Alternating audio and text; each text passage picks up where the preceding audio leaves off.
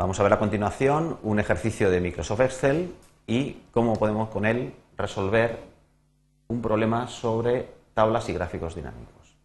El enunciado es el siguiente.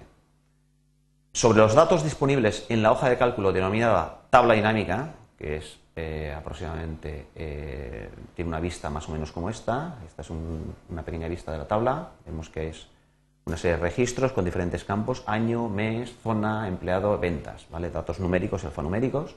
Bien, dice que haciendo uso del asistente para la generación de tablas y gráficos dinámicos, creemos una nueva hoja de cálculo, nueva hoja de cálculo, donde se visualice un gráfico dinámico y su tabla dinámica asociada. Sabemos que los gráficos dinámicos siempre se crean a partir de tablas dinámicas, con lo cual, cuando pidamos gráfico, por detrás, siempre va a haber una tabla dinámica.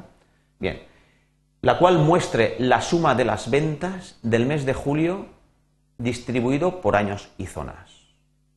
La suma de las ventas del mes de julio distribuido por años y zonas. Es decir, nos interesa el mes de julio, los datos serán la sumar las ventas y que lo queremos que esté desglosado tanto por años como por zonas, eh, zonas de venta, zona norte, zona sur, etcétera. Los empleados aquí no nos importan y es, el dato estará aglutinado. Bueno, nos dice a continuación que la estética debe ser similar a la que se muestra en esta ilustración. Esta ilustración, digamos, nos viene, no es exactamente lo que piden, pero eh, aproximadamente vemos aquí que es un gráfico eh, así en 3D, de columnas, en las cuales, pues, en este eje tenemos aquí los años, 2003, 2004, 2005 y las diferentes zonas, sur, norte, este y centro. ¿vale? Tenemos las leyendas correspondientes en las cuales, como es un gráfico dinámico, podríamos ir seleccionando cada una de ellas para en cada momento del gráfico verlo de una manera diferente y del mismo modo hay un selector aquí, un selector de el mes, del mes que queremos eh, concretamente nos puede interesar. El mes, en este caso está seleccionado el 7, que es el mes de julio, tal como dice el enunciado. Bien, entonces así es como más o menos tenemos que dejarla, más o menos porque digamos siempre puede haber una, una cierta libertad. Bien, eh, lo que sí que nos vemos aquí, observamos es que hay un, eh, hay un rótulo de datos, aquí unos datos numéricos en formato euro, sobre los datos de la zona este. La zona este es la zona eh, que queremos pues, resaltar numéricamente el dato exacto que nos dé los datos que tenemos en cada momento. ¿vale? Serán diferentes a los cualquier otro momento porque ya sabemos que los gráficos dinámicos, conforme vamos actualizando la información, se van actualizando a su vez. Bien, lo hacemos ello en el Excel, para ello cambiamos a la hoja de cálculo y vemos que dentro de nuestro libro pues hacemos, tenemos una, hoja de cálculo que se llama tabla dinámica, la cual tiene estos datos que vemos que son pues bueno, hasta, hasta 253 registros con la forma esa que nos habían indicado en el enunciado. Bien, para resolver el problema tenemos que irnos a la herramienta de eh, Excel, datos, informe de tablas y gráficos dinámicos.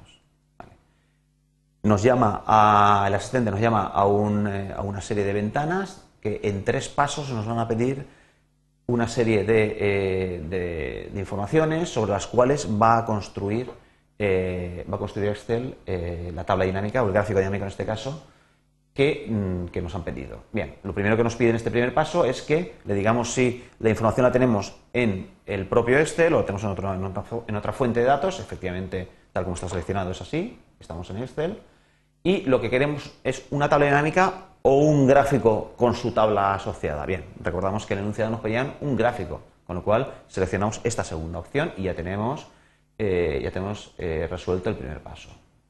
Pulsamos siguiente y nos vamos a seleccionar los datos que nosotros queremos, eh, queremos eh, utilizar.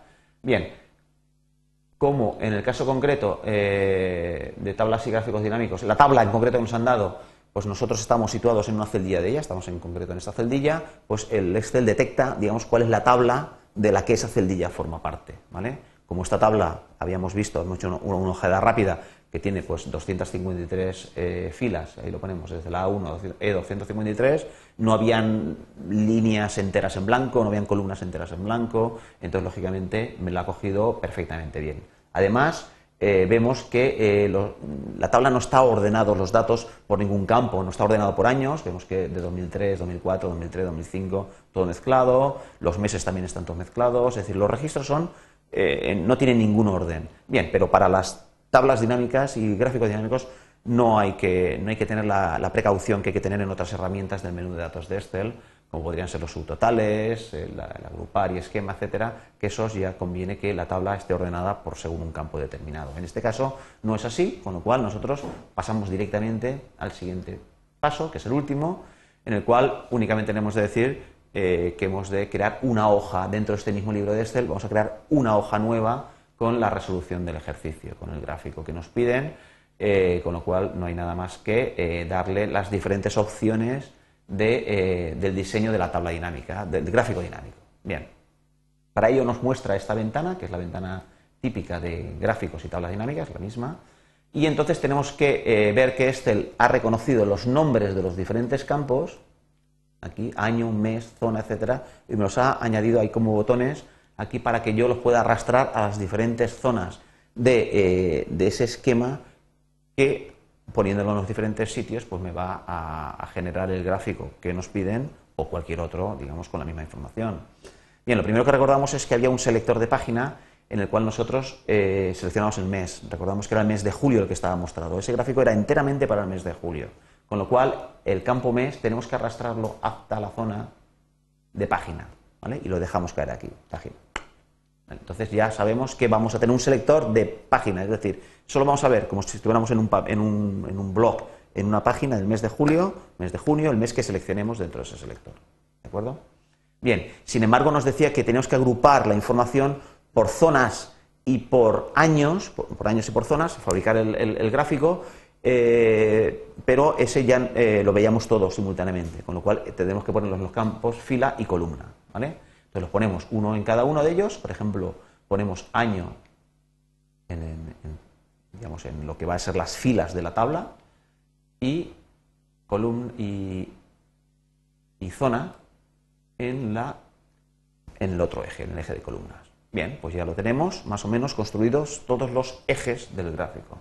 Ahora únicamente nos faltará poner los datos. Los datos, lógicamente, es aquello que admite operaciones. Entonces van a ser, lógicamente, el único numérico que tenemos aquí con, que tiene sentido es ventas. Cuando ventas lo arrastramos a la zona de datos, vemos que automáticamente nos pone, nos lo va a hacer la suma de las ventas, porque por defecto es lo más utilizado. Lógicamente ya sabemos que si quisiéramos obtener el promedio, obtener el máximo, el mínimo, cualquier otro operador que se puede utilizar, pues dándole doble clic a este botón, pues automáticamente me permitía seleccionar pues, cualquier otro eh, operador para realizar sobre esos datos. Bien, como lo que nos piden es la suma, lo dejamos así, aceptamos y seguramente ya cogemos todas las opciones por defecto. Bien, aquí no hemos hecho una opción eh, que hemos dado por defecto, es el tipo de gráfico, lógicamente nos lo ha preguntado, estarían opciones, podríamos volver atrás, o bien, ya como tenemos aquí, eh, tenemos aquí la, tabla, la barra de herramientas sobre los gráficos y las tablas dinámicas, entonces eh, le podemos decir directamente, vemos que nos ha construido un gráfico, una, nos ha insertado una tabla, una hoja de cálculo, perdón, con el gráfico y una con la tabla dinámica, ¿de acuerdo? Por eso el segundo, este es más completo porque obtiene las dos cosas. Bien, en el selector de gráfico, recordamos que era un gráfico, eh, era un gráfico 3D, este, por ejemplo, sería el que nosotros necesitaríamos. Bueno, creemos que ya está eh, más o menos bien. A ver, eh, yo creo que sí. Entonces, aquí vemos que eh, dejamos momentáneamente las hojas aquí, las, tablas, las, las barras de herramientas, y bueno, tenemos aquí los años, efectivamente, los, las zonas, cada uno con su con su leyenda correspondiente en el sitio correspondiente, el mes, ah, todos los meses, bueno, queríamos seleccionar el mes de julio únicamente, damos al 7, aceptamos, y nos genera en cada momento el gráfico del mes que queramos o del conjunto de todos los datos. Es el mes de julio, pues ya está, básicamente, ya está únicamente, nos faltan, ah, nos faltan las opciones. Eh, tabla, la leyenda, el tipo de gráfico, no nos falta. Ocultamos esto. Y dentro del asistente nos faltaría decirle que nos rotule los datos con el valor. ¿vale? lógicamente, cuando eh, los rótulos de datos que son que nos ponga encima de cada columna eh, pues lo que, lo que queramos, o el nombre de la serie de una categoría, o el valor, en este caso lo que es el valor, el problema que tenemos es que, lógicamente, nos lo va a poner en todos los datos. Vemos que están tanto en estos, como en estos, como en, todas las zonas y para todos los años. Bien, eh, recordamos por el problema que lo que queríamos era sencillamente era darlo para, eh, para los eh, únicamente los en la zona este, la zona que está en rojito. Bueno, pues lo demás, con un solo clic nos selecciona todos los datos, pues decimos suprimir.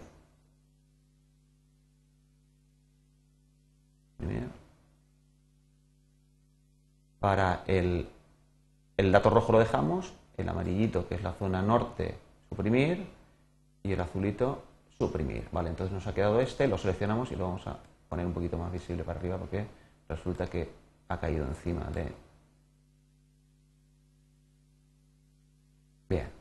Bueno, y vemos aquí están los datos. Lo que ocurre es que esos datos están en un formato numérico pues que no es el adecuado, porque si recordamos era una, eran valores de euros y bueno, ha cogido un, un valor numérico normal. Bueno, lo que tenemos que hacer es seleccionarlos nuevamente todos y en botón derecho, por ejemplo, formato de los rótulos de datos, pues le decimos que eh, la fuente la podemos hacer a lo mejor un poquito más grande si nos ha parecido que es excesivamente pequeña y a lo mejor el número le diríamos que formato de moneda, que sabemos que es con el euro y dos cifras decimales. Bueno, yo creo que aceptando así, pues ya lo tendríamos eh, resuelto el problema tal, tal como nos lo pedía.